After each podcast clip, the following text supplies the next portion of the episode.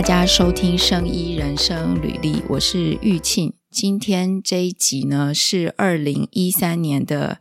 第一集。我们今天这一集呢比较晚上架，因为本来我们都是每个周二，应该是台湾时间周三的凌晨上架，然后就是每一周的更新。那昨天因为我花很多时间哦，在看那个动物实验的事情，就是。前嗯、上个月二零二二年十二月呢，美国总统拜登签署了一个这个法案，就是关于动物实验的法案。因为昨天一看下去，就花非常多的时间在上面，就发现没完没了。就是有的时候，就是你看越多，你会越觉得自己看的不够，然后就找了非常多的资料。那今天呃。我一样，就是就很很像无底洞这样，就会越越看会越想要看越多的东西。那所以呢，这一集呢就有一点延迟到了，我就希望可以看更多的东西来讲给大家听。那上个是今今天这一集是因为是二零二三年第一集嘛，我就想说，嗯。只有我一个人来这这一集的节目，所以就想说轻松的聊一些话题哦。上两个星期呢，就是十二月中的时候，我去这个二五得十的 Podcast，就是他的主持人是呃大姐跟二姐的节目录音。大姐跟二姐就有问到我是，就是我们生意人生履历怎么样做 podcast 的节目，那怎么样选题？我后来想一想呢，包括我昨天这样子不断的就是就是看到一个题目，然后一直去找很多相关的资料，我就想要来分享一下，就是嗯、我们的节目的题目呢，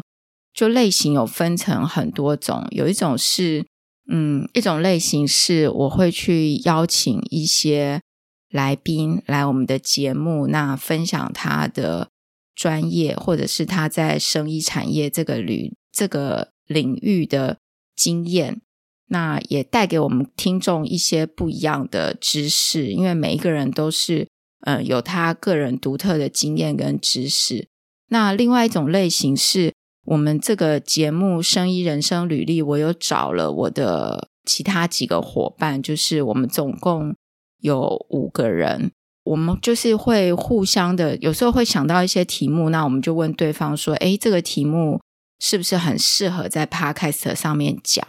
那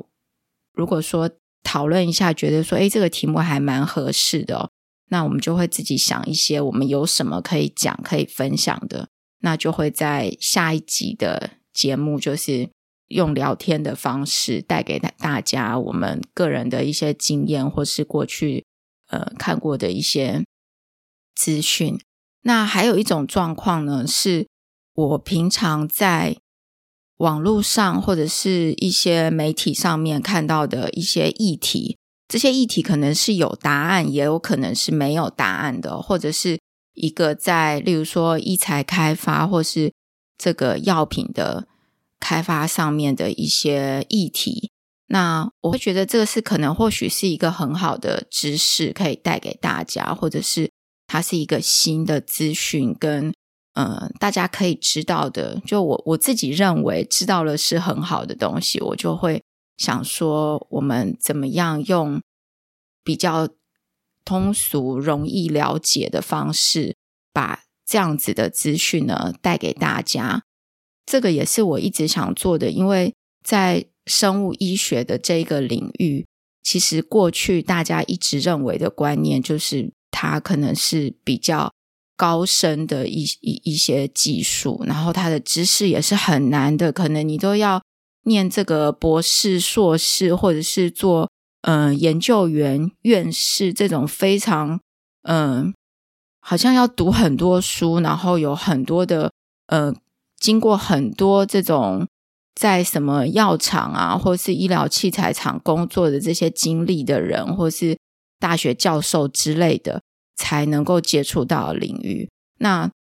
我认为，如果一直都是在这些领域的人，只有这些领域的人知道的话，那就变成它一直都还是一个小众的市场，那就会变成这个产业呢，它会一直在一个研究型的领域，然后在产业上面就会比较少，然后永远是一小群人，只有那一小群人可以接触得到。所以我一直在都在想说，怎么样能够用通俗的方法让大家知道这些东西。那这个是在 Podcast 上面，同样的在文章的撰写上面也是。过去我们会认为说这些东西好像都只有在论文里面，或是一些比较好像这种英文的期刊里面才有这些生物医学或是开发的这些知识。那我也希望可以用比较通俗的方式把这些。医疗生医的科技呢，让大家知道说，哎，有这些东西。那这样有什么样的好处？为什么要让大家知道有这些东西？就是我自己过去在，就是想要在台湾找这个领域的工作的时候，发现非常非常的少，就是几乎没有什么职缺可以选择，所以。这代表了什么？代表第一个，台湾根本没有这样子的产业，或者这个产业非常的小。当然，如果你产业的小，需要人才也少，那这个领域的人才自然也会在台湾找不到工作嘛，因为他们可能也就是少数的那一群，或者是这一群人永远都只能在研究单位里面上班。所以，这个大概是我对做 Podcast 跟文章就是网络上文章的想法，都是希望可以把这些知识用通俗易懂的方式呢，让大家能够知道。所以在 Podcast 的节目的题目上面哦，有一些东西我们在阅读的时候，我相信大家可能我我不知道大家会不会有同样的想法，就是你阅读的时候，你都读完了，但是叫你再把它讲出来一遍。诶，其实还是有一点障碍哦，就是我个人觉得没有那么简单，因为你必须要经过你的脑袋去整理过，然后你读的东西越多，就是你找的资料越多，你会越觉得自己好像没有那么懂，就是你会觉得你需要更多的知识来弄懂它。那，诶，我今天忘记装那个，稍等我一下。我刚才讲到一半，我才发现我忘记装那个麦克风的 pop filter，因为那天就觉得它有点占空间，所以就把它给拿下来了。哦，刚刚讲到什么？就是讲到在找这些知识型的 information 的时候，就是你会找越多，你会越觉得自己好像懂得不够多，然后就会又是去找更多的东西出来，然后要把这些东西呢，在想办法，就是尝试把它 organize 之后再讲出来。其实这每一个每一次的题目都要花一些时间。那当然有一些东西是可能我之前就长期在追踪的议题，就会相对容易一些。那有一些东西可能是跟时事相关的，就会要花一点时间去阅读它。今天呢，想要跟大家分享，就是昨天看到的这个。呃，昨天我一直在读的这个讯息，就是美国总统拜登呢，在十二月的时候，就是二零二二年的十二月的时候，签署了这个美国这个 FDA 现代化法案二点零，里面有一个减少动物实验的法案是一起的。这个法案呢，它是在说什么？它其实影响到蛮多我们现在新药的开发。它这个法案是在说，它允许新药的市场许可证的申请者呢，可以使用动物实验以外的方式来建立药物的安全性和有效性。在这个法案之下。这里提到的这个动物实验以外的方式，就是动物实验的替代方式呢，可能包含有细胞分析，有 cell-based assay，或是 organ chip，还有呃 microphysiological system，还有电脑模型 computer modeling，还有其他的人体生物学的测试，就是有这几种方法。这个法案的故事哦，我看到这个法案的时候，我就想想到说，为什么会有这样子的法案？结果我去找了一些资讯，然后去读，诶，发现有很多的网站，就是美国有很多的网站在倡议这这个法案，就是说他们希望可以减少动物实验的使用。为什么会做这样的事情？是因为过去就是在一九三八年的时候呢，他们是规定所有新药要获得这个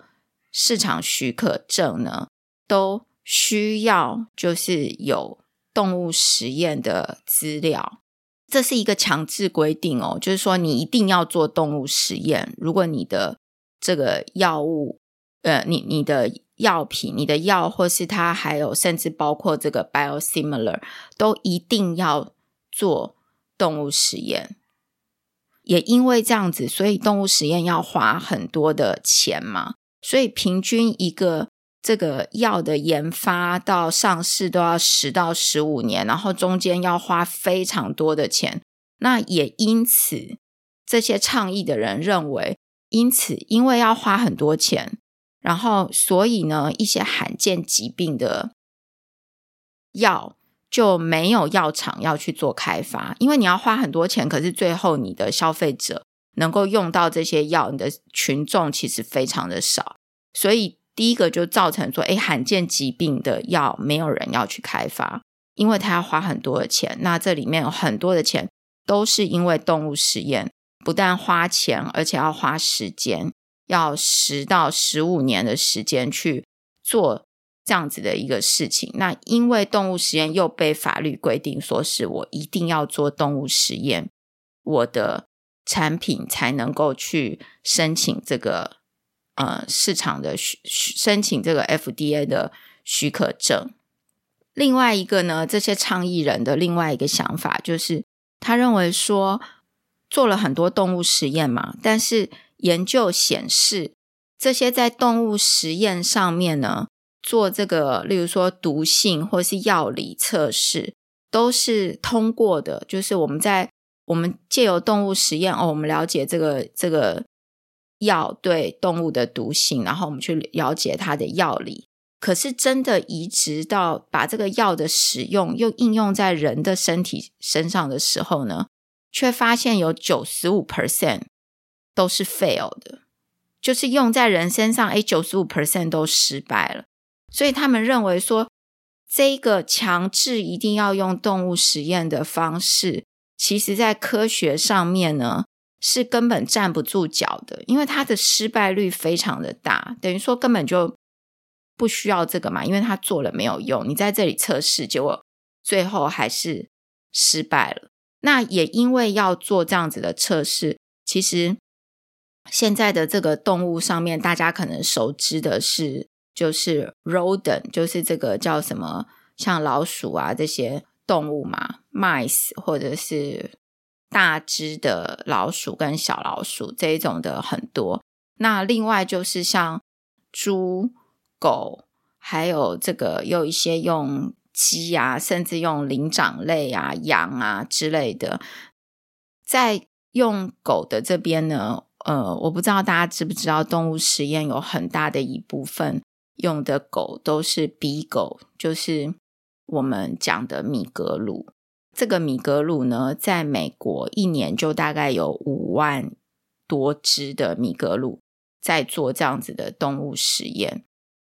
这些实验到底有没有需要？就是你用了这么多的动物，那甚至灵长类哦，用的更多。我看了一些文章，他有提到说。每年要用掉的这些，就是美国他们 import 从其他的国家进口这些灵长类，像是猴子之类的，然后来做实验呢，都大概有十五万只，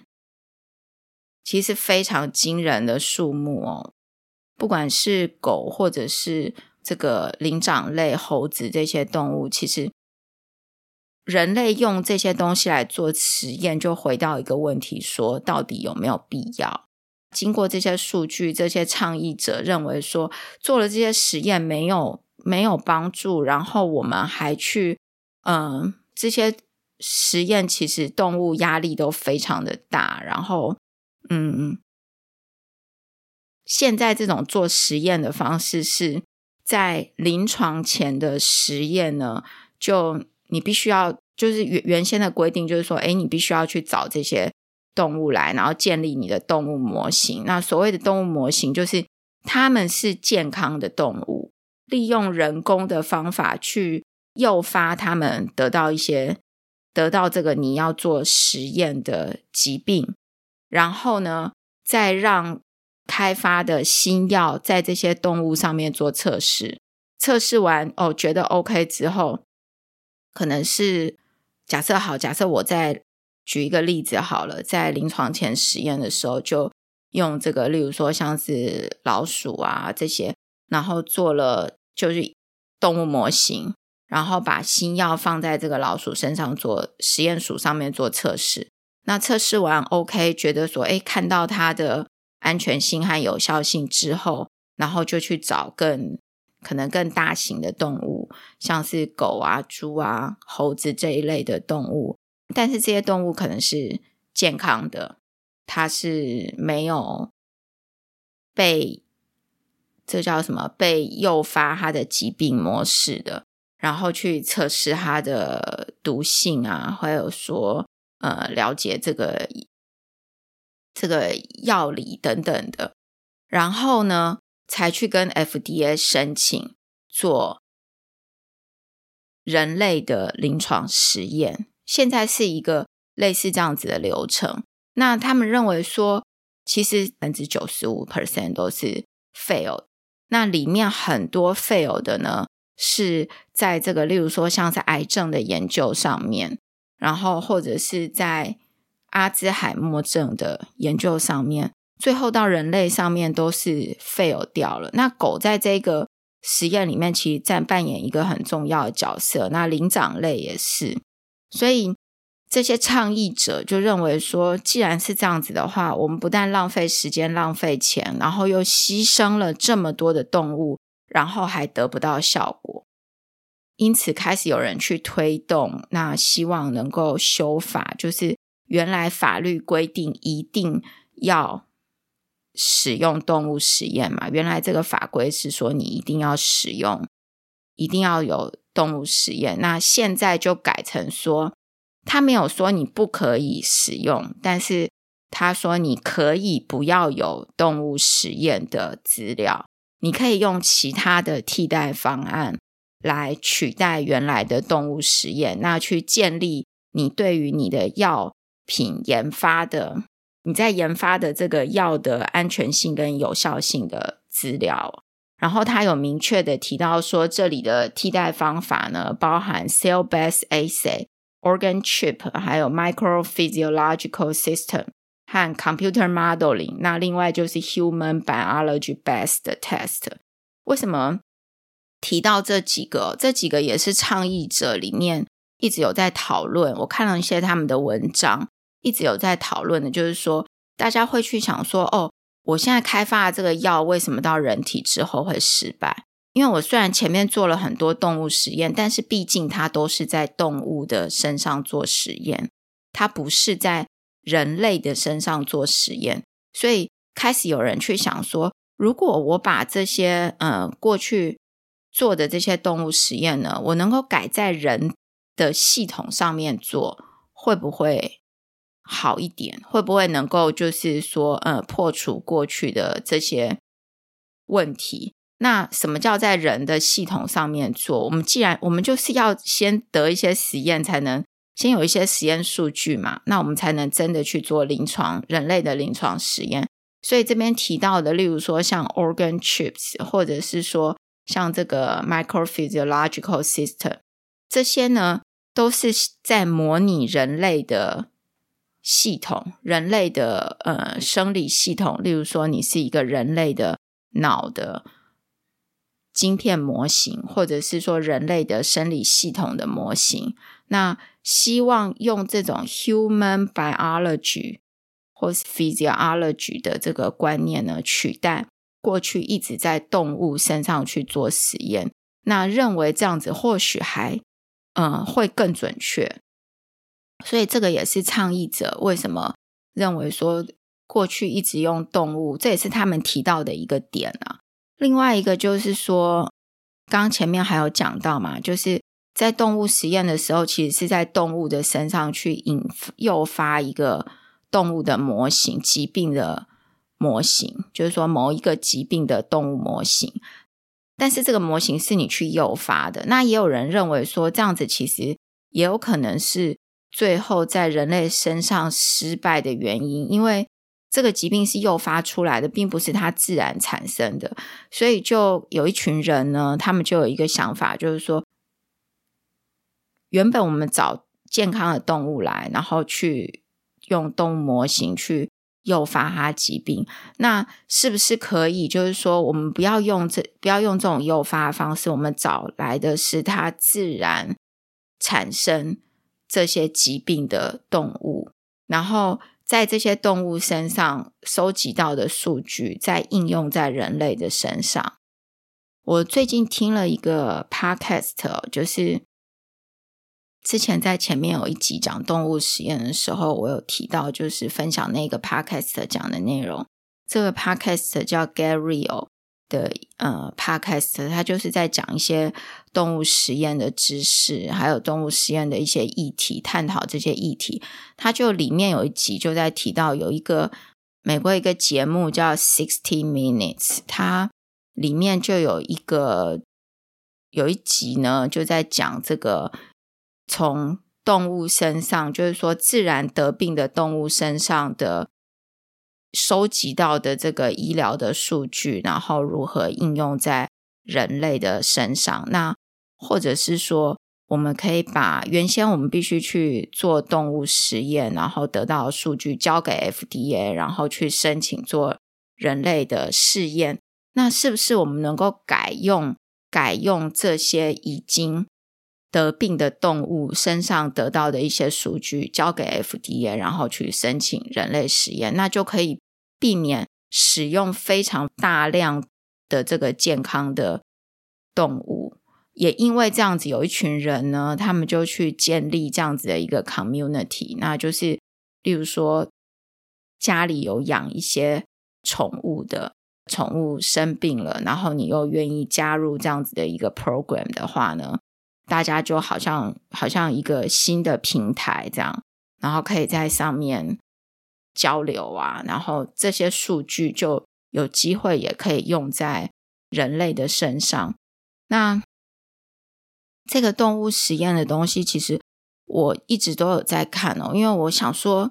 呃，我们不管是开发新药或者是医疗器材，像这种。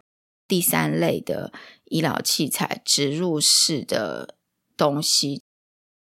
植入物嘛，医疗器材的植入物其实都需要做到蛮多的动物实验的，还有一些是基础的研究，都需要用到动物实验。但是这些动物实验到底带给大家什么样的 information？美国为什么过去 FDA 会有这样子的规定？就规定说。一定要经过动物实验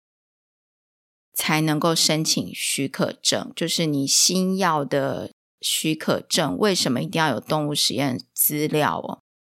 这个故事呢，可以回到就是一九三七年的时候，我去看了一些故事。他说，在一九三七年的时候呢，有一个那时候发生了一件事情，就是有一个药呢，叫做。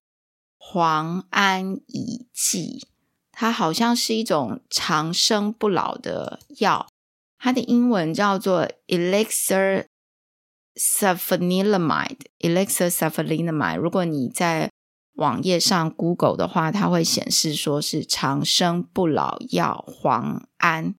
那叫磺胺乙剂。那这个这个药物呢，当初就是。病人就是有患者吃了之后，大概有一百个人，因为它就等于有点像中毒就走了。然后那个时候美国的一个期刊叫 J A M A，叫 Journal American Medical Association，J A M A 呢的这个编辑就写了。写了一个很严厉的信，就是斥责说这件事情。那我们的药品的安全是不是需要有一些把关？所以那个时候，美国国会在这个压力之下，一九三八年就通过了一个法案。那这个法案就是强制说，以后的这个药呢，都需要有动物实验的资料才能够申请许可证，所以这样子有几年啊？大概八十年的时间。你看，一九三八年，一九三八年到二零二二年，就是八十四年的时间。呃，完全就是靠这些动物实验，就是说你药药品。上市获得许可证，就一定要做这些动物实验嘛？等于说，在这段八十几年的期间，就用了很多的动物实验。但是现在时代不一样啦，当时或许没有真的可以选择嘛，真就人类会想说，那就用动物来测试嘛。如果你不想用人类来做这个毒性测试的话，像以前我记得我们台湾有那个神农大帝的庙。我也是去看了神农大帝的庙之后，我才知道说哦，以前神农尝百草。如果你去神农大帝的庙，会看到那个神农大帝的像，全部都是全身红的哦，就是非常红，他就是一个红人。然后去了解说为什么神农大帝是红人，因为呢，他就是当年他就是用自己去尝百草，等于说知道这个东西的。毒性。一九三八年那个时候，大概也没有像现在的科技有刚刚提到的那几项科技，例如说电脑没有这么的发达，我们没有办法在电脑上面进行一个模拟嘛，也没有什么 organ chips 这种东西，或者是 microphysiological system 这些 organoid 的这些东西，所以当时会想说用动物。来做实验呢，大概也是不得已的方法。就是如果你不想在人类身上直接做，大概还是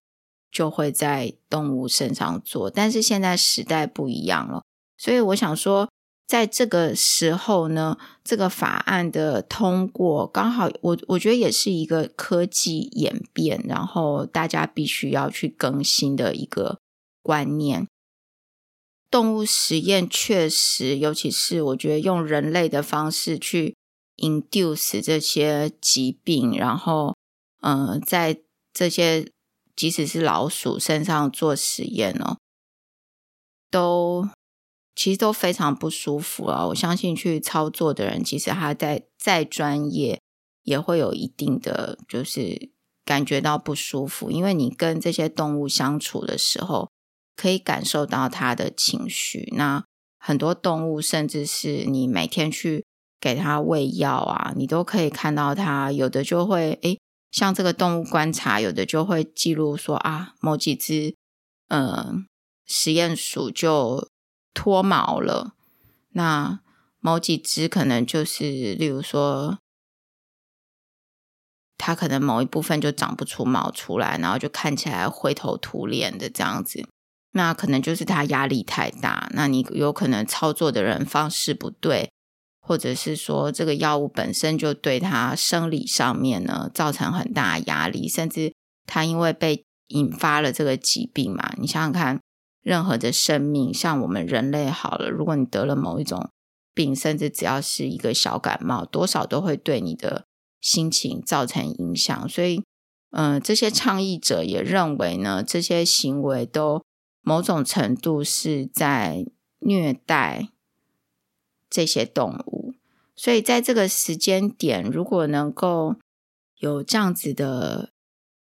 法案通过，也是我觉得是一个非常好的事情。但是接下来呢，就会有一段时间，过去大家太习惯用动物实验了，现在要改用这些新科技，等于也要有新的科技可以衔接上来。因为据这些呃他们统计的资料，动物实验上面大概有八十 percent 的动物哦，就是所有使用的动物里面，大概有八十 percent 都是用作这个新药开发使用。如果这八十 percent 要尽量减少的话，那要用什么东西来取代？其实很大的一个量。那刚才刚才有提到，就是这个法案里面提到的这些方法，是不是大家都熟悉？是不是这些科学家在做这些动物实验的人，他们都熟悉，知道怎么样用这些新的方法来收集他们需要的科学的数据？怎么样把这个数据呢？做整理，然后怎么样去分析它？呃，去取代原来动物实验的资料，然后再送缴到 FDA。这个我相信这个也是需要训练哦。那另外刚才提到，就是说如果不用这些健康的动物，用动物模型的方式来做实验，以自然生病的动物呢来收集它、收集它的一些医疗数据。那甚至在他的身上做一些实验，这个也是需要训练一些人，像是这种研究型的兽医师，或者是更了解这些动物生理的一些研究员，都是需要做，就是都需要很好的训练的规划。另外，像里面有提到的。用电脑去做模拟，现在电脑很快了嘛，甚至有这个量子电脑的方式来模拟一些药理的东西，还有一些化学的行为，现在也都蛮常见的。但是原来这些科学家呢，当然他们也必须要学习，所以随着时代的改变，我觉得这件事情也提醒我们，我们必须要学新的知识。虽然你都在做同样的一件事情，但随着时代的改变，你的这个技术可能会某一部分就被取代掉了，或者用更新的科技、更新的技术来取代。那这个是今天呢要跟大家分享的，就是动物试验的这个法案哦。另外，他有提到说，本来都用 preclinical test 嘛，现在就把它改成叫做 non-clinical test。method，然后希望是更 focus 在 human relevant，就是跟人类相关的 non-clinical test method。好，这个是今天要跟就是跟大家分享的关于动物实验的这个法案。那我不知道台湾是不是有也有跟着这个法案通过有一些改变。那如果我们的听众呢，你是在做这个法规相关的，你有在 follow 这个议题，或者是动物实验的议题的话呢，都欢迎给我们留言。那或者是你有不同的看法，你认为动物实验还是很需要？我我想它在短时间是没有办法被完完全全取代，但是在长期应该会有一大部分慢慢的就变少了，就像。以前之前的化妆品啊，化妆品也在动物身上做实验嘛。那后来有一些这个也是有一些倡议者之后呢，化妆品就开始没有在动物身上做实验了嘛。所以这个也是一个慢慢会转变的观念。如果我们的听众呢，你有在做这方面的研究，你有在做动物实验，然后你也有在 follow 这个议题的话呢，也欢迎，就是你留言分享你的想法，你怎么样看待这个议题？那我自己的话呢，我当然觉得说能够使用牺牲越少的性命越好。那因为这个动物实验它有一点像是一个供应链啊，就是为了新药的开发，然后一定要有动物实验，所以有了这个。产出这些动物的公司，然后有了去执行这些实验的人，那这些动物是被产出的，它是它它不是自然，就是它就是很像自，就是去刻意产出这些动物出来，或者用进口的方式去弄这些动物出来。那嗯，然后这些动物就就被牺牲了，结果牺牲了之后，真的在新药的开发上面，然后研究还指出说，哎，其实没有什么太大的效果，最后还是 fail 了。所以这个题议题很值得思考啦。另外，在取代的技术上面，也是有很多东西是可能接下来就会花更多的钱，挹注在新的方法的开发上面。好，这个是今天要分享的这个题目。那我们二零一三年的第一集在讲这个东西，会不会有点沉重？那。哦，另外要讲一个，就是嗯，我们在网站上面呢有一些改变，欢迎大家来转载或刊登你的文章。如果你想要听更多类似的议题，或者是你想要分分享你的议题呢，都欢迎写信给我们。我们会整理一下你的议题，那甚至 study 一下你的这个想法之后呢，也可以成为我们 podcast 的一个题目，甚至我们可以呃邀请你来跟我们一起聊聊天，分享一下你的想法。谢谢大家收听。